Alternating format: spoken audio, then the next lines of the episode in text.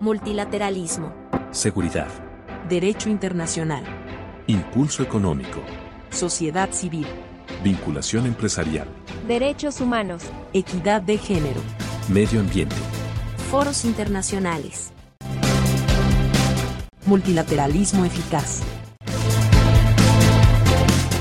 Bienvenidos una vez más a una edición más del podcast de Multilateralismo Eficaz. En esta ocasión eh, vamos a hablar sobre la pesca sostenible, una actividad que es impulsada como parte de la estrategia de instrumentación para una economía oceánica sostenible, eh, ya que México forma parte eh, del panel de alto nivel para una economía oceánica sostenible. El día de hoy tenemos como invitados a Juan Manuel Calderón, quien es director de políticas públicas para el programa de océanos en México, la organización EDF México. Ellos participan activamente en la construcción de soluciones para los desafíos del cambio climático.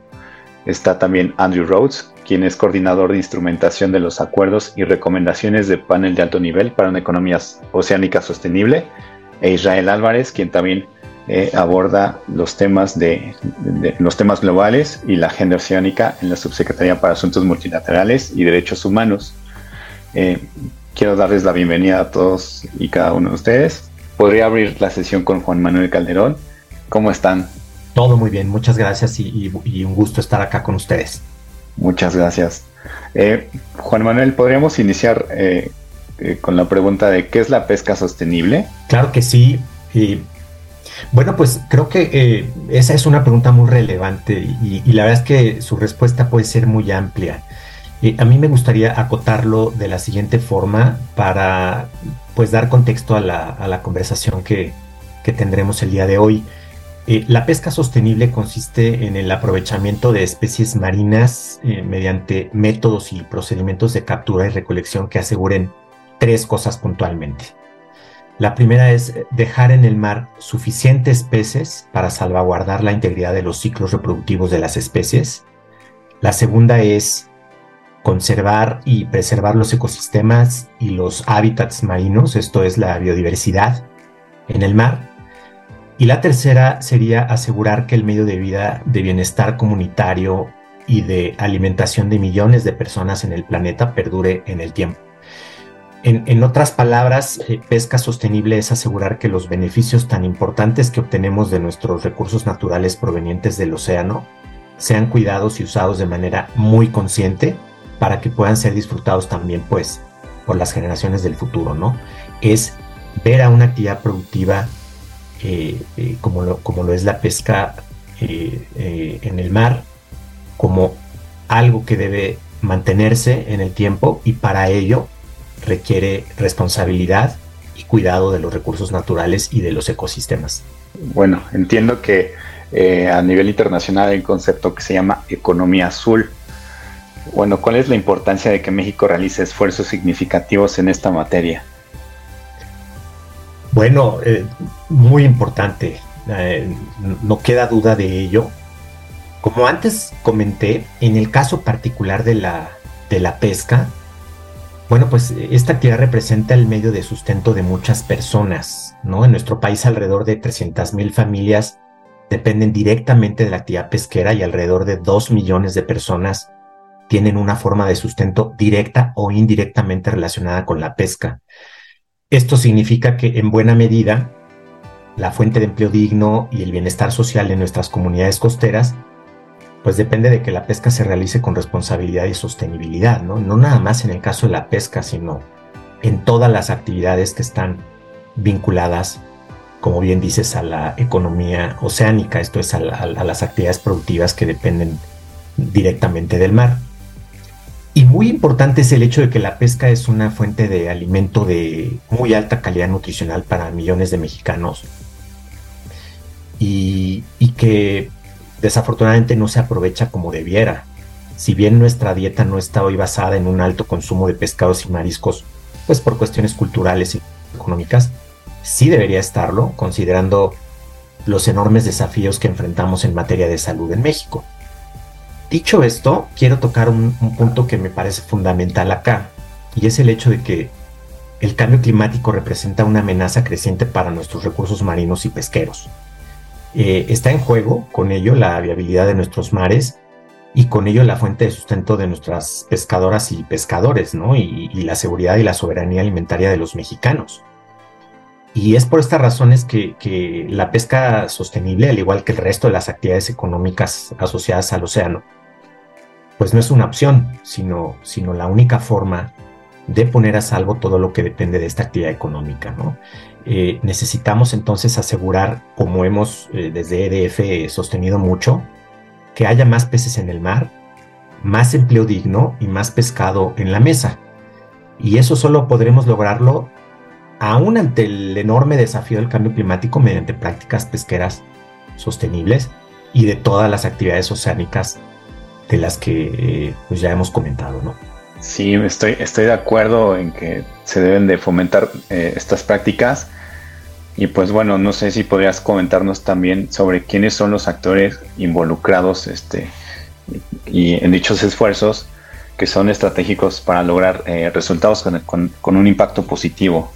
Claro, con mucho gusto. Eh, bueno, la pesca sostenible no es de ninguna manera y no debe verse nunca como una responsabilidad exclusiva de las y los pescadores, ¿no? Y además es el caso de cualquier actividad económica eh, vinculada al océano. Eh, alcanzar la sostenibilidad requiere no solo transformar las prácticas de pesca ribereña y de mediana altura e industrial, sino, sino también las políticas públicas, la gobernanza participativa en el sector pesquero y en la protección del medio ambiente, las prácticas comerciales, los hábitos de consumo, la cultura, en fin, todo. Y en ese sentido yo creo que la participación de todas y todos es estratégica aquí. Eh, sin embargo, yo diría que en particular para lograr los resultados positivos que buscamos en sostenibilidad pesquera específicamente, es, es esencial el compromiso de productores, gobiernos, autoridades, la comunidad científica y las organizaciones de la sociedad civil. Yo creo firmemente que desde ahí se pueden generar los incentivos correctos para lograr no solamente pesca, sino una economía oceánica sostenible en su sentido más amplio. Eh, insisto, el concurso de todas y todas y todos los, integrantes de, de, nuestra sociedad, de nuestras diferentes actividades económicas, del sector público, etcétera, es fundamental, pero, pero creo que si ponemos foco en, estas, en, estos actores que he mencionado, creo que podemos eh, lograr eh, resultados muy positivos. Muchas gracias, Juan Manuel. Eh, ahora doy la, bienvenida en micrófono a Andrew Rhodes con la pregunta sobre, bueno, ¿cómo se han impulsado desde la arena multilateral estas acciones? Siendo que tú eres un experto y conoces muy bien cuáles son las actividades del panel de alto nivel para una economía oceánica sostenible y si también podrías comentarnos sobre las prioridades eh, de México en este tema, por favor. Claro que sí, Alexis, y muy buenas tardes. Y la verdad es que es un gusto estar aquí con Juan Manuel Calderón, experto de EDF en el país, eh, sobre todo el tema de pesca. De verdad que Juan Manuel eh, simplifica la intervención de uno cuando das tus intervenciones porque este, das antecedentes y un contexto perfecto. Dicho lo anterior, Alexis, eh, uno debe entender a la pesca como una suerte de nodo, ¿no? Que está articulado con diferentes temas. Ya mencionaba eh, Juan Manuel eh, el vínculo, obviamente, de la pesca con la seguridad alimentaria, con el cambio climático, con elementos comerciales, con, digamos, gobernanza de los océanos y sobre todo también con elementos fundamentales como la restauración o la regeneración, incluso la conservación y protección de costeros costeros marinos, no solamente en México y en el mundo, ¿no? Eh, y por todo esto, eh, obviamente vemos a la pesca en diferentes foros, en diferentes instrumentos multilaterales, regionales, eh, un trabajo muy cercano con la Organización de las Naciones Unidas para la Alimentación y la Agricultura, ¿no? la FAO, es decir, la pesca está articulada con todo eso, no, no, es un, no es un silo. Y eso también lo hace un elemento fundamental en términos de articular y alinear eh, diferentes eh, eh, políticas, pero sí lo pone también en el ojo del huracán a la, justamente de tener que buscar y tener resultados. Dicho lo anterior, y recordarás, Alex, algunas pláticas este, y podcasts previos, eh, platicamos sobre eh, el panel de alto nivel para una económica sostenible, eh, que, es una iniciativa multilateral, digamos, no adscrita a Naciones Unidas, pero sí armonizada y alineada a las prioridades y metas, digamos, multilaterales globales que tiene México y tenemos varios países. ¿no? Pensemos al panel como una suerte de catalizador de diferentes compromisos, diferentes metas, hitos para transitar a una economía sostenible. Eh, y la pesca, así como otras prácticas productivas que ocurren en los mares y cosas en el océano para fines prácticos, es fundamental. ¿no? En ese sentido, México acompañó un proceso para la formulación de un documento de transformaciones, le llamamos una suerte de agenda oceánica a nivel global de estos eh, originalmente de 14 países, ahora 17 países que formamos parte del panel, eh, justamente para transitar a una economía sostenible. Y en ese sentido, eh, México, una vez adoptado ese, ese documento, decide hacer un ejercicio de priorización, digamos, de, de, las acciones que son más relevantes que podamos ejecutar al corto plazo, es decir, en esta administración.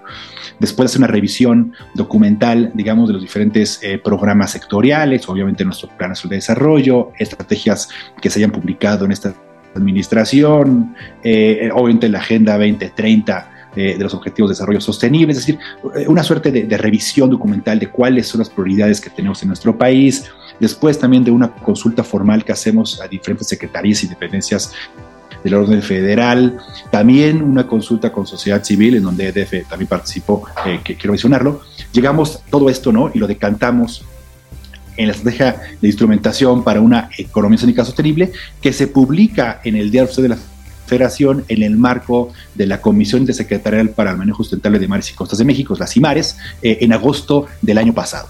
Eh, y dentro de esta estrategia se identifican, digamos, cuáles son esta suerte de 13, 20 prioridades que México debe, digamos, orientar toda su energía para avanzar a esta economía sostenible. Eh, y dos que están muy relacionadas con lo que ya mencionó Juan Manuel en materia, digamos, de pesca. ¿no? Por un lado, eh, se reconoce como la prioridad más importante de esta estrategia, o digamos, una de las más importantes, eh, cómo podemos detener la pérdida neta y aumentar la extensión y mejorar el estado de los ecosistemas costero marinos en, nuestro país, donde se incluyen obviamente estamos hablando de pastos marinos, manglares, lechos de algas marinas, arrecifes, ecosistemas temas de océano profundo, etcétera. Y ahí, ¿no? Eh, obviamente la pesca juega un rol eh, fundamental eh, porque a la hora de tener estos ecosistemas en buen estado de salud, pues también aseguramos pesquería saludable, y esto es fundamental, ¿no? Y en ese sentido, México avanza de manera muy interesante en el fortalecimiento y expansión de un instrumento, no el único, pero un instrumento que se conoce como zonas de refugio pesquero, que ayuda justamente a la regeneración de pesquerías, pero también para fines prácticos coayuva eh, justamente en eh, en, fomentar la restauración y regeneración de los ecosistemas que ya mencioné anteriormente. Entonces, esa es una forma, digamos, como lo estamos abordando en términos de prioridades al, corto, eh, al corto plazo. Otro tema fundamental y que está asociado a lo que mencionaba Juan Manuel también cómo podemos también eh, eh, trabajar eh, para, digamos, para eliminar la pesca ilegal, no declarada y no reglamentada, fomentando, incentivando uso de innovaciones y tecnologías que puedan ayudar, por ejemplo, al tema de la trazabilidad este, de los productos del mar a la mesa, ¿no? cómo podemos aumentar la transparencia, fortalecer el monitoreo, el control, la vigilancia para mejorar, digamos, la pesca en nuestro país y en particular, cómo puede México ir avanzando en varios eh, compromisos internacionales que honestamente tenemos aún pendientes, como puede ser eh, la posible ratificación del acuerdo sobre medidas de estado del rector del puerto de la FAO que eh, México no, no ha ratificado. Entonces, es un ejemplo muy específico. Y así como estas prioridades que te acabo de mencionar, Alexis, pues existe la oportunidad también de, vislumbrar necesidades específicas de las comunidades eh, pesqueras de nuestro país eh, y cómo podemos también trabajar la resiliencia de las mismas. Ya mencionaba nuestros, nuestros colegas el tema de los impactos y efectos del cambio climático, pero también cómo podemos eh, crear comunidades pesqueras resilientes, no solamente, digamos, a estas disrupciones climáticas, sino también a otras, fomentando la diversificación productiva de las comunidades pesqueras cómo nuestros pescadores también pueden tener ingresos adicionales a través de prácticas productivas de turismo, eh, eh, eh, diversificar, digamos, los ingresos a través de pesquerías resilientes, entre otras muchas cosas más que podríamos ir contemplando en las comunidades pesqueras para, obviamente, no solamente mejorar, digamos, las prácticas productivas, digamos, con elementos de, de sostenibilidad, pero incrementando también su resiliencia a estos disruptores que estamos viendo constantemente, ¿no? La pandemia es un ejemplo de ellos. Entonces, a manera, digamos, de resumen, Alexis, esa sería mi, respuesta a tu, a tu primera pregunta. Cambio. Muchas gracias, Andrew. Sí, bueno, sin duda este, fue una respuesta muy completa.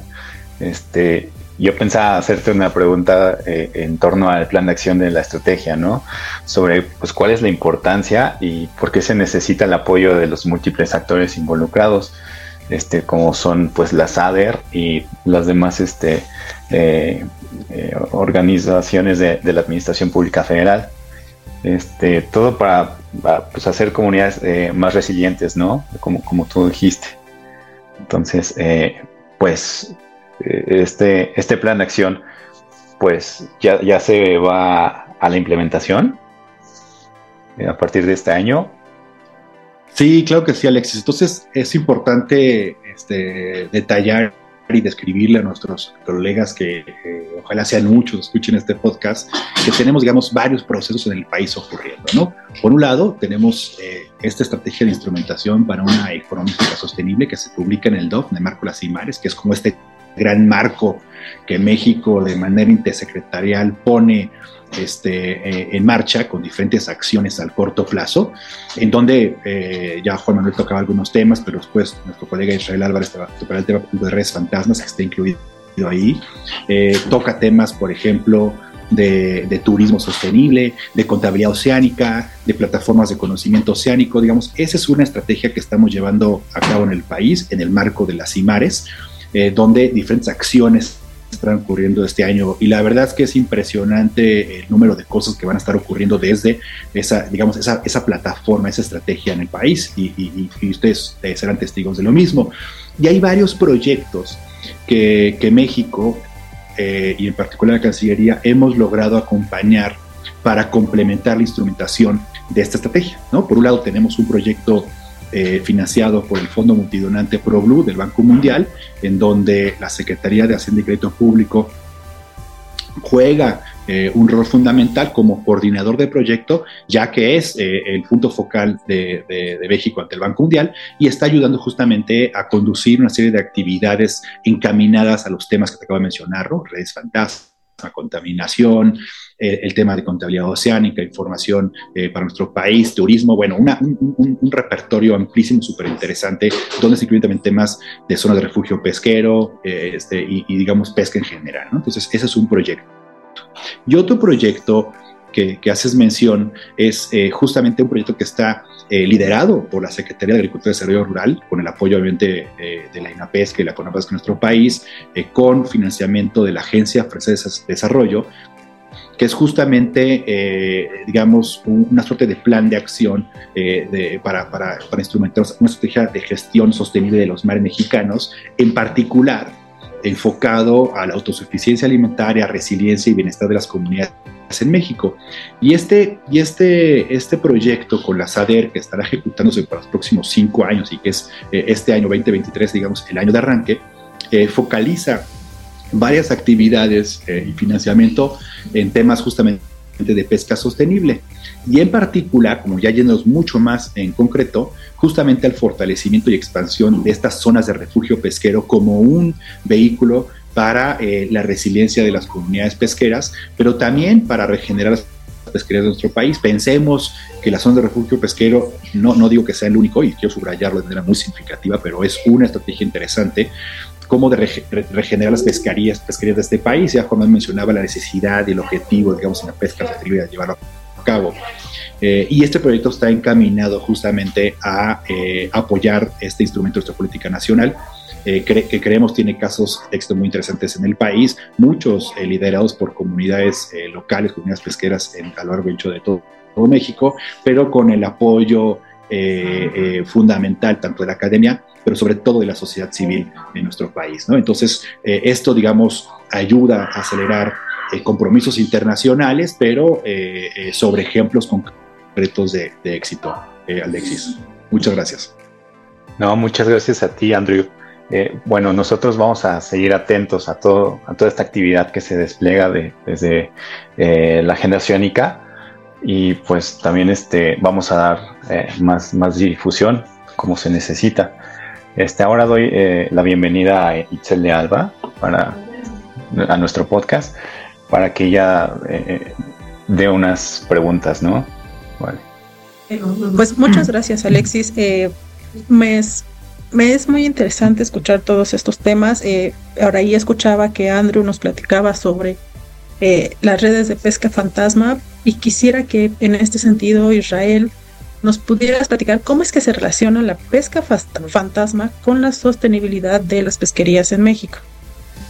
Bueno, muchas gracias Itzel. Antes que nada, pues para mí es un gran honor estar aquí compartiendo el piso con Juan Manuel, con Andrew, compañeros que, han sido un gran ejemplo para mí en este camino de aprender un poco de sostenibilidad y de pesquerías.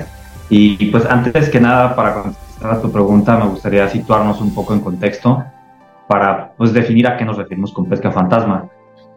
Y, bueno, con pesca fantasma pues nos referimos precisamente a la, continua captura de especies, tanto objetivo como no objetivo, que se desprende o se deriva de la pérdida o el abandono o el descarte de artes de pesca eh, para realizar esta actividad productiva.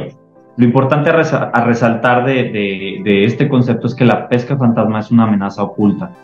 Y precisamente de ahí viene eh, el término de fantasma, ya que estas artes de pesca en su mayoría redes se encuentran ocultas ah, bajo la superficie. Entonces es un problema que, es difícil de identificar a simple vista para la mayoría de, las pescadoras y pescadores que dependen de esta actividad. Lo peor es que al estar sumergidas y, sin atención continúan capturando y matando lentamente a múltiples especies que se cruzan desafortunadamente con ellas, ¿no? Como, como ya lo señalaba antes, pues pueden ser tanto especies objetivo para los pescadores como no objetivo, y pues nada de esto que se quedan ahí capturados, ninguno de estos, eh, ninguno de estos eh, peces que aunque fuesen objetivo, se quedan capturados en estas redes, pues son aprovechables para nuestros pescadores. Entonces ahí tienes ya un grave impacto sobre la economía de los pescadores y particularmente sobre la pesca ribereña. Otra grave consecuencia, por supuesto, es la pérdida de biodiversidad, porque pues también hay especies clave para los ecosistemas marinos como las tortugas marinas, los tiburones, las ballenas, las rayas, los delfines, entre otros, que se cruzan con estas redes perdidas y pues que se quedan enmallados y terminan por en la gran mayoría de las ocasiones perdiendo la, perdiendo la vida, ¿no? De hecho, aquí en este tema me gustaría recordar un poco que, pues algunos de los mejores estudios que se han realizado a nivel global han, sido llevados a cabo por la, llevado a cabo por la FAO y pues han arrojado, y eso que ya este dato ni siquiera es muy reciente, es que eh, aproximadamente 690 mil toneladas eh, de artes de pesca fantasma son descartadas anualmente. Y este dato, pues como te comento, puede ya ser en la actualidad mucho mayor. Y además, también se ha eh, más o menos calculado que la productividad pesquera se puede ver afectada entre un 5 y hasta un 30% por producto de la pesca fantasma, de acuerdo a diversos factores, por supuesto, geográficamente este, vinculados, pero pues es un dato muy relevante para entender hasta qué grado puede impactar la pesquería, etc. Y eh, pues eh, también la, la, parte aquí también que, me gustaría también resaltar y enfatizar es que la pesca fantasma es la, es la forma más letal de contaminación por plásticos en el mar. Y atender, atender esta problemática, por lo tanto, repercute positiva y directamente en el bienestar de nuestras comunidades pesqueras y ribereñas. Pues sin duda, esta, las redes de pesca fantasma son, no solo afectan una cosa, sino están afectando un montón por lo que ahora nos cuenta Sirra. Y eh, bueno, la verdad es que es muy lamentable y sobre todo la cuestión del plástico en nuestros mares que sabemos todos y hemos visto todas las campañas de, no solo de, de México, sino a nivel mundial de cómo el océano cada vez tiene más plástico. Y en este sentido, ¿qué es lo que ha hecho o qué acciones ha emprendido el gobierno de México para combatir esta terrible, digamos, esta terrible acción de redes de pesca fantasma? Sí, pues muchas gracias, Itzel. La verdad es que eh, es, bastante, bastante amplio, eh, eh, digamos, expresar todas las acciones que ha hecho el gobierno de México pero pues igual con gusto puedo compartir algunas de las que sé que hemos trabajado e impulsado fuertemente desde la Secretaría de Relaciones Exteriores y también desde las IMARES, que, que hemos trabajado con el apoyo de múltiples partes interesadas, gobierno federal, gobiernos locales, organizaciones de la sociedad civil, cooperativas pesqueras y otras partes Por ejemplo, eh, una de las eh, primeras que me gustaría eh, mencionar y que de hecho se desprende de la participación de México ante el panel de alto nivel para una economía oceánica sostenible es que el gobierno de México se adhirió a finales del 2020 a la iniciativa global contra redes de pesca fantasma. Y pues desde entonces, desde que nos adherimos, hemos estado llevando a cabo una serie de acciones rápidas para combatir esta problemática. Bueno, la Triple GI, antes que nada, es una alianza de, partes, de, múltiples partes también, que, integran incluso la industria pesquera, el sector privado, múltiples gobiernos, organizaciones no gubernamentales, academia. Eh, y, la idea central de la, Triple GI, su objetivo final es resolver el problema de las artes de pesca fantasma en todo el mundo. Entonces, eh, paralelamente, eh, hablando de estas acciones rápidas que te comentaba, regresando al punto de las acciones rápidas, Itzel, es que con apoyo de aliados estratégicos en este contexto hemos desarrollado, por ejemplo, un primer mapa de puntos clave o como se dirían en inglés, hotspot mapping, que básicamente es como un mapa de México donde se, presenta eh, un área de probabilidad de encontrar estas artes de pesca fantasma dentro de nuestras aguas o al interior de nuestra zona económica exclusiva. Esto es muy relevante porque eso nos da un sentido aproximado de dónde va a ser más probable que encontremos estas artes de pesca para poderlas combatir más eficazmente.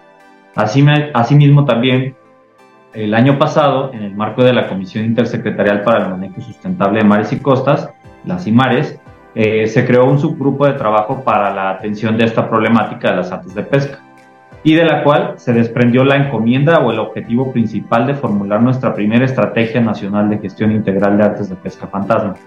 Este subgrupo es coordinado por la CONAPESCA con apoyo de la Secretaría de Relaciones Exteriores y otras dependencias dentro de las IMANs. Eh, bueno, cabe, cabe mencionar que esta estrategia pues sigue en proceso de formulación, eh, está de hecho en proceso de actualización y revisión, pero esperemos que para para finales de, este primer trimestre podamos publicarlo y pues empezar a difundir el contenido de esta estrategia.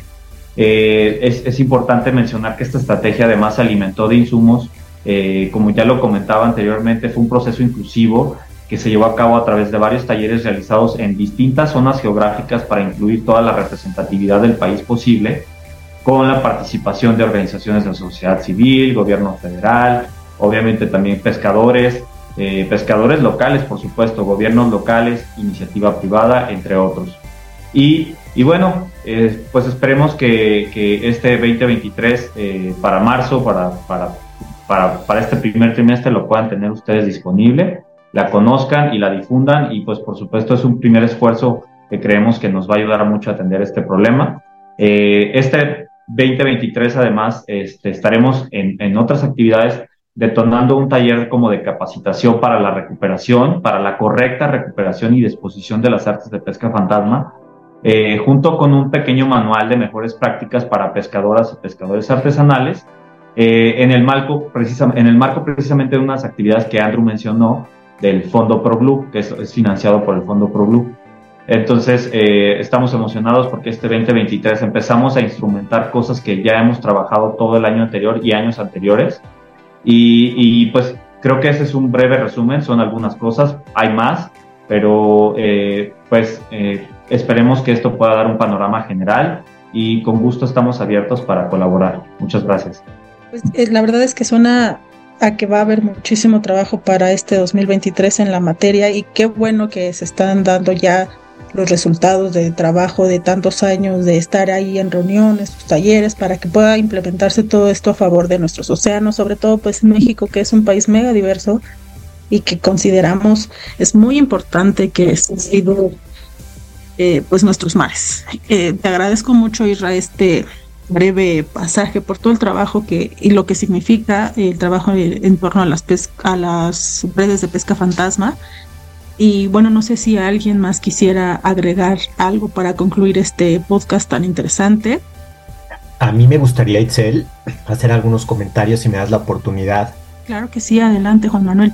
Bien, muchas gracias. Bueno, primero que nada agradecer eh, muy sinceramente a, la Secretaría de Relaciones Exteriores, a Andrew, a Israel, a ti, Itzel, y al equipo de la Subsecretaría de, eh, de Asuntos Multilaterales y Derechos Humanos por la invitación que nos hacen y comentar que nosotros pensamos que en, México hace mucha falta definir una visión clara en relación con lo que queremos lograr con nuestros mares, con nuestros océanos, no solamente en términos de pues todo el, beneficio que obtenemos de ellos, sino en términos de eh, cómo, cómo, los cuidamos para asegurar la sostenibilidad tan necesaria ¿no? en, nuestros océanos.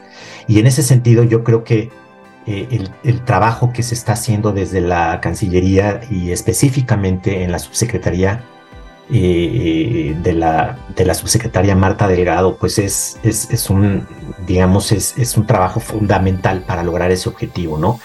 Eh, se está, diría yo, poniendo desde la Cancillería un bien público fundamental que es la coordinación e implementación de políticas públicas para lograr otro bien público que es, eh, yo diría, el más importante hoy por hoy en, la agenda eh, eh, internacional, no solamente nacional, sino internacional, ¿no? Y me refiero a la protección del medio ambiente. Entonces, yo sinceramente quería agradecer, insisto, por esta oportunidad de, compartir algo de lo que nosotros pensamos y hacemos, pero sobre todo reconocer el trabajo que se está haciendo desde la Cancillería para, eh, definir una visión de país de lo que queremos hacer desde nuestros sectores productivos en, la economía oceánica sostenible.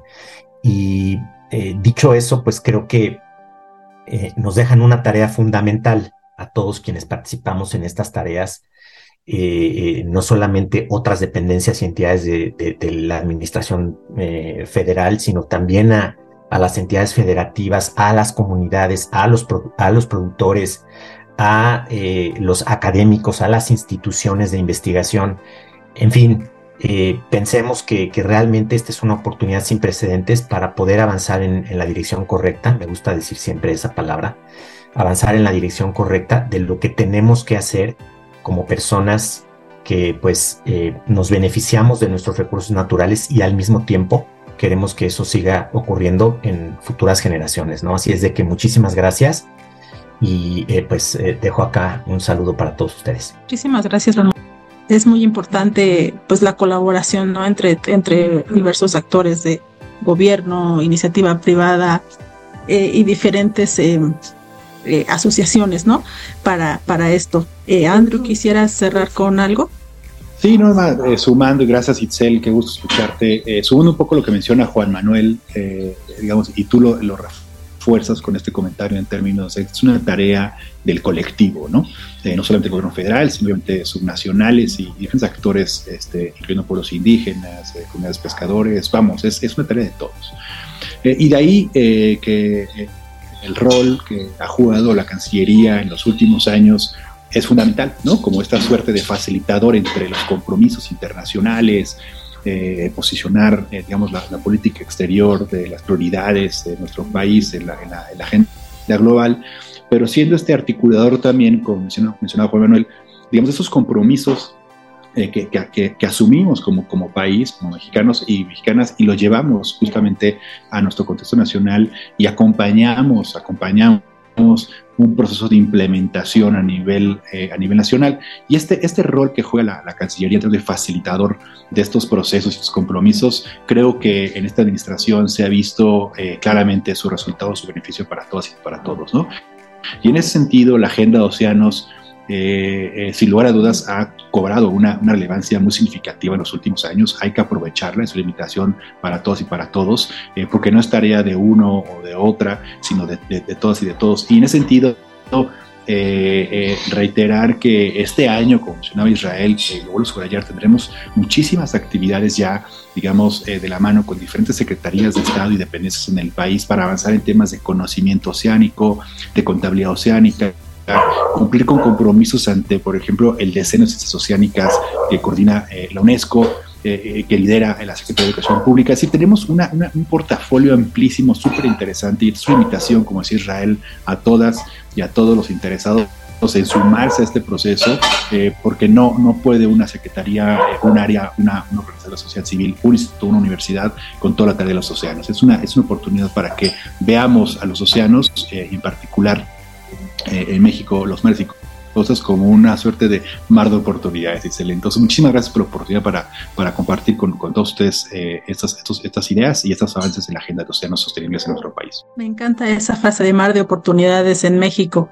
Eh, además, fíjense que para cualquier cosa les vamos a dejar a los a nuestros escuchas en la descripción los datos de la subsecretaría, las redes sociales, para que cualquier organización o actor que se quiera sumar a estos trabajos en materia de océanos, pues los podamos eh, eh, dirigir hacia ti, Andrew. Y pues muchísimas gracias a todos, les agradecemos eh, que hayan tenido tiempo de estar aquí, de, de hacer un segundo episodio de multilateralismo eficaz y pues nos estamos escuchando en un siguiente episodio. Gracias a todos. Multilateralismo. Seguridad. Derecho internacional. Impulso económico. Sociedad civil. Vinculación empresarial. Derechos humanos. Equidad de género. Medio ambiente. Foros internacionales. Multilateralismo eficaz.